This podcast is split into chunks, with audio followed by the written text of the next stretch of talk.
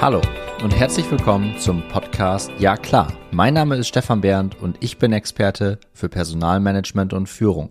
Die heutige Podcast-Episode ist in englischer Sprache, da ich mit Konstantin Sliwowski spreche. Seine offizielle Anmoderation werde ich auch direkt in englischer Sprache einsprechen und das Interview haben wir bis auf wenige Sätze in englischer Sprache geführt. Konstantin has been around the Berlin tech and startup scene since 2006. He's the founder and managing director of Caissa, an engineering and technology executive search firm based in Berlin, as well as an active board member of Arrows Group, an international staffing and talent solutions business. Konstantin has been involved in the staffing industry for nearly two decades, helping scale ups build engineering teams' technical leadership capabilities as well as improve staff retention. Konstantin has been a part of the Berlin tech community for 15 years and is keen to share his experience, observations, and lessons from building businesses both in London and Berlin. Konstantin, welcome to Ja klar podcast. I'm currently here in Mannheim, Seckenheim, in my studio, so to speak. Where am I catching you right away? Well, uh, good afternoon to you. Um, and uh, you're catching me in Berlin at home in what is my makeshift studio uh, for podcasting because I think that is one of the things we have in common. We both have a podcast. Mine is called School of Hiring. Yours is Na klar.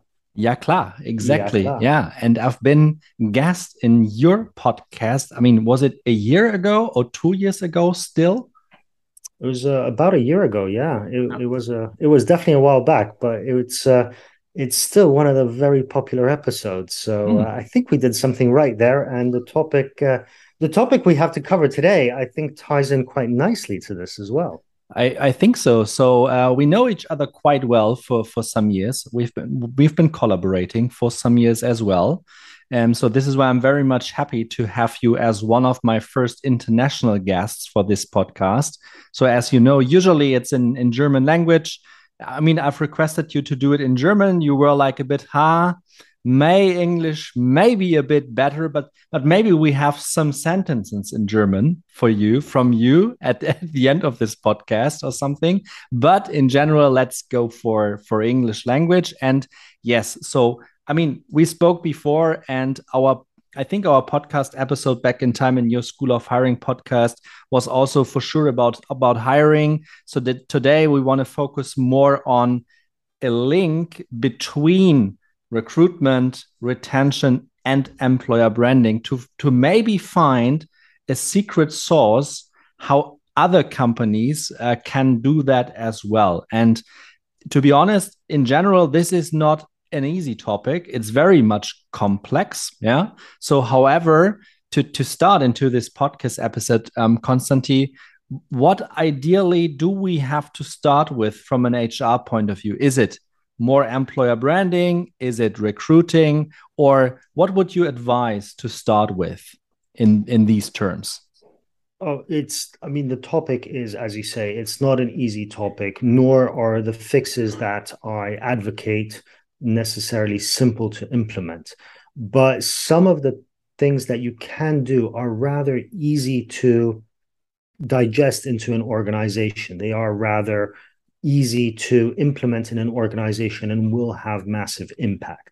Now, the first thing, the place where we need to start is a realization that as a business, you are reliant on your people. In fact, your people are your most important asset.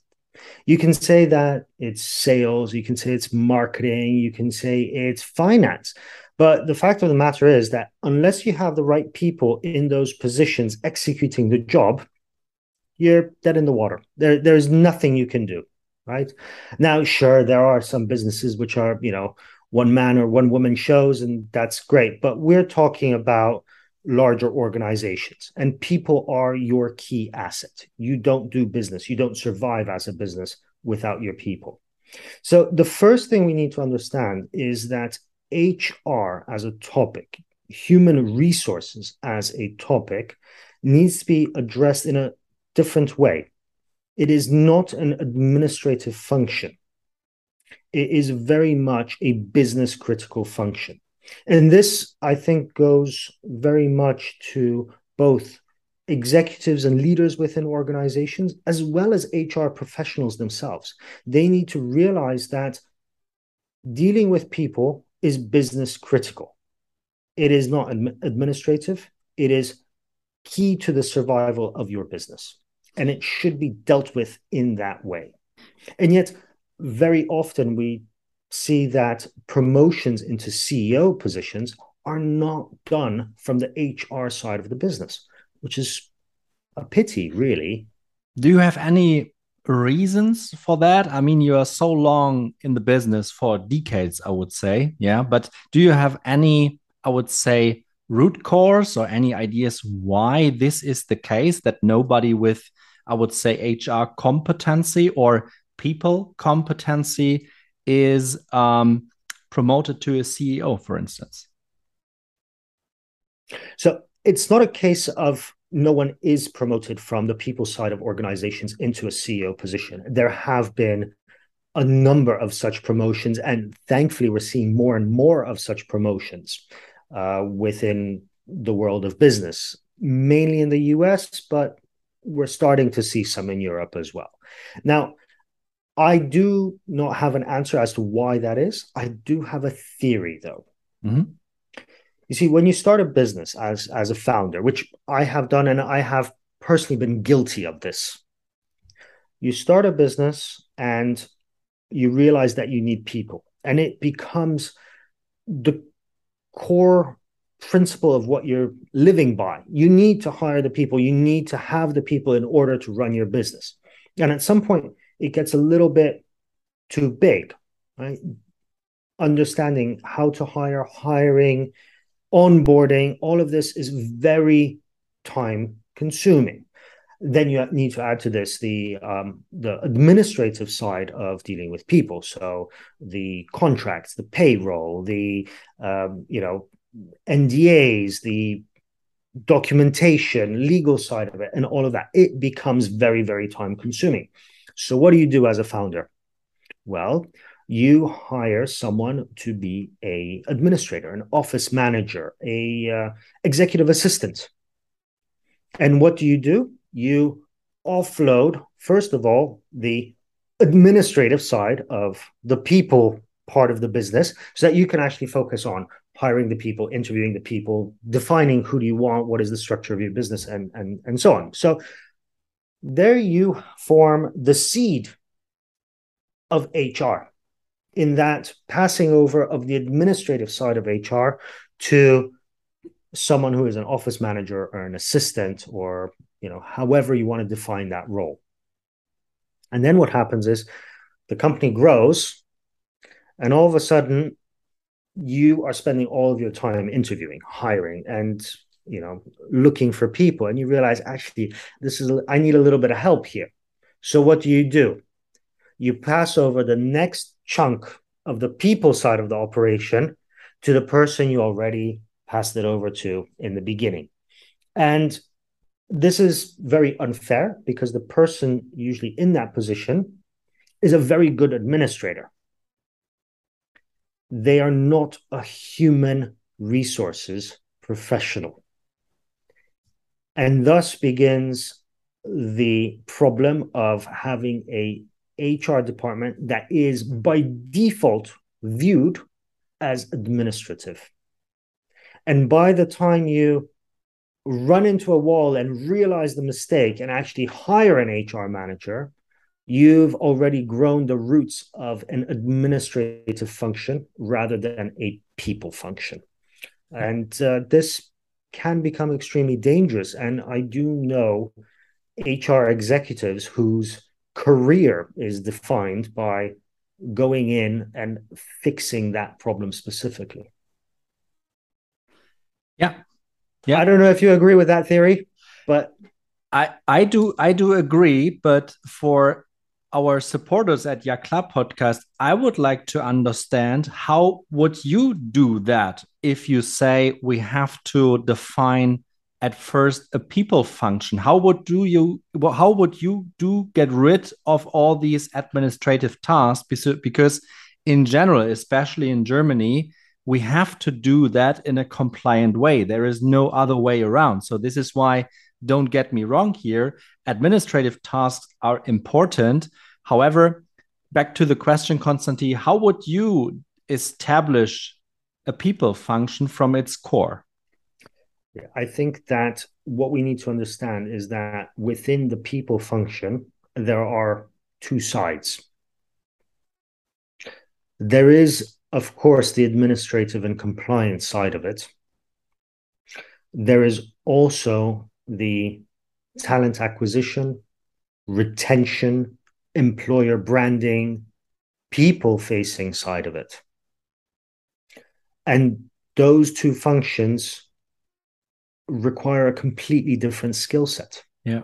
So while it is absolutely normal to hand over the administrative, say, operational side to an office manager, an executive assistant, it is very important for executives, for founders to understand that in order for the other side to be successful, you need to bring in an executive into the boardroom that will have the understanding to plan staffing, plan hiring, create onboarding, define the current org chart, define how that org chart is to develop over the next 6, 12, 18, 24 months. How does that align with the funding rounds? How does that align with what the investors require? How does that align with international growth of the business? How does that align with the various brands of the business if you have that? And this person needs to be there in the boardroom, just as you have a CFO to ask that critical question great, where's the money coming from? You need a chief people officer or a CHRO to ask the question of great, who are we going to put on that? Do we have the people? Is it realistic or are we asking our people to be working 120 hour weeks? Which position will be more important in future? Is it more the CFO role or is it really this people who can convince people? Let's call it chief people officer. Or is it not the question who is more important than someone other? Or do they have to more and more interact with each other on the same level? I think it's definitely not a question of who is more important. I think it's a question of ensuring that there is interaction and seeing eye to eye. Mm. It is ensuring that the people function is not just, oh, something we're going to deal with.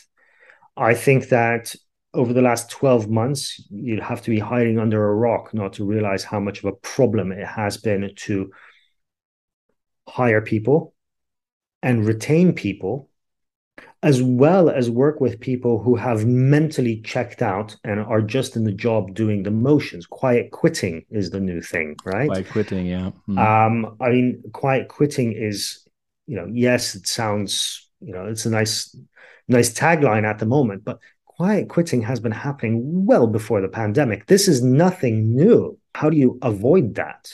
You know, the, I was in a recent conversation and in this conversation actually with with my father who was an executive in the pharmaceutical industry in his time and he, he said you know why why are people quitting so often i'm like you wouldn't believe you know the average the average engineer right now spends about 18 months in a job i said that's incredible you know people used to stay in one company for their entire career yeah and the reason i gave him is that companies have forgotten how to design a true lifelong career plan for someone. Yes, people's expectations have sped up. They want to move in their career faster, but so has the market. So, unless we as employers give people opportunity to grow and to continuously develop themselves, this will this will continue to be a problem and people will quit their jobs to make a move in their career because their current employer is not providing them with that opportunity. Regarding the markets and regarding HR people or yeah, people in HR functions or people functions, do you observe like me that there is kind of a lack of having market expertise in general, you know, to guide C level, or is it something I observe my own? Mm, that's a difficult question. Uh, I'm going to have to bite my tongue on that one a little bit. but okay, look, no. Um, speaking bluntly, um, I think that one of the thing as executives that we should continue to do always, and the higher you go, the the more you have to do that is learn and be open to new ideas and observe what is going on around us. I think that in the rush to be a leader, very often this is something that falls to the side. Mm. And executives should continue to seek mentorship.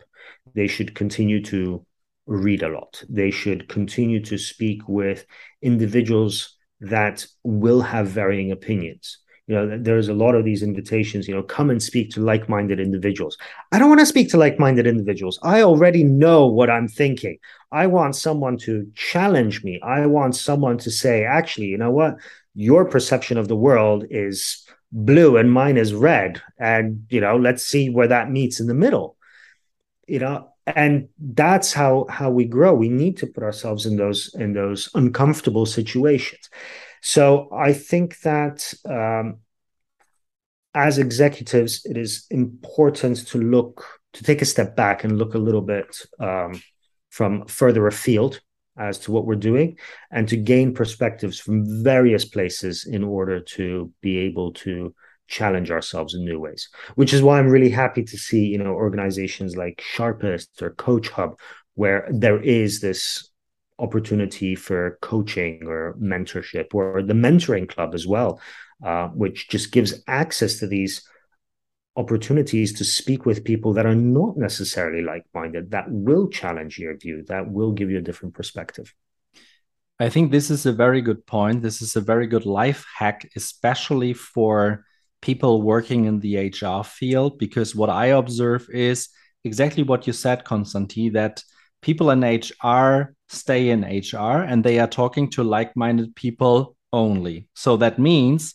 that we are still complaining about the same things with the same people, but there is, I would say, no one who is really driving, hey, what would it be if we talk um, to someone from sales, not about the people who are working in sales, but how about checking in with them and may learn how they drive the business together with the C level um, or together with with marketing? Let's let's dig into the or let's let's um, dig into a bit deeper here because the, the the whole holy grail of employer branding this is kind of nice marketing buzzwording so to speak. But if you would like to convince people from your organization you don't need um, i would say funny or colorful pictures.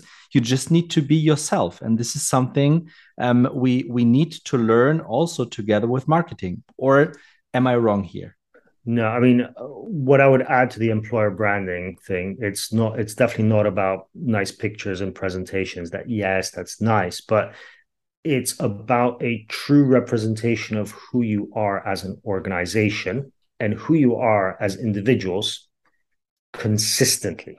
Yeah. Now, this brings us back to the original topic of recruitment, retention, and employer branding. And when you were saying, you know, go to sales, go to marketing, find out about the business, this resonates with me a lot. One of the books that I ask everyone that works with me to read um, is by Jocko Willink. It's called Extreme Ownership. Mm-hmm. And it talks about owning to the nth degree everything that impacts what you are doing. And I think that in HR, there's been a complacency about it. Now, it's been a complacency that very often has been induced by the perception of HR by the business that HR is administrative. And that, you know, the complaints that and frustration that build around that are huge.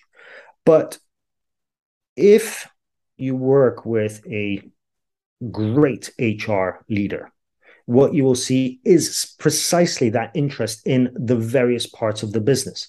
When I speak to people outside our business, be this in an interview setting, be this at a conference, I can sell our business. It is about going to marketing and saying, listen, we need to engage people better internally within our organization. I'm not talking about hiring, it's within our organization with our values, with our mission, with the vision of the business. How do we do that? And it's not about sending out a newsletter, it's not about putting up posters on the wall. It's about continuous engagement. And again, I'm using the word continuous because marketing is it's a very slow burning fuse. You just need to consistently add to it, right? Now, these are very important conversations that are just not happening enough.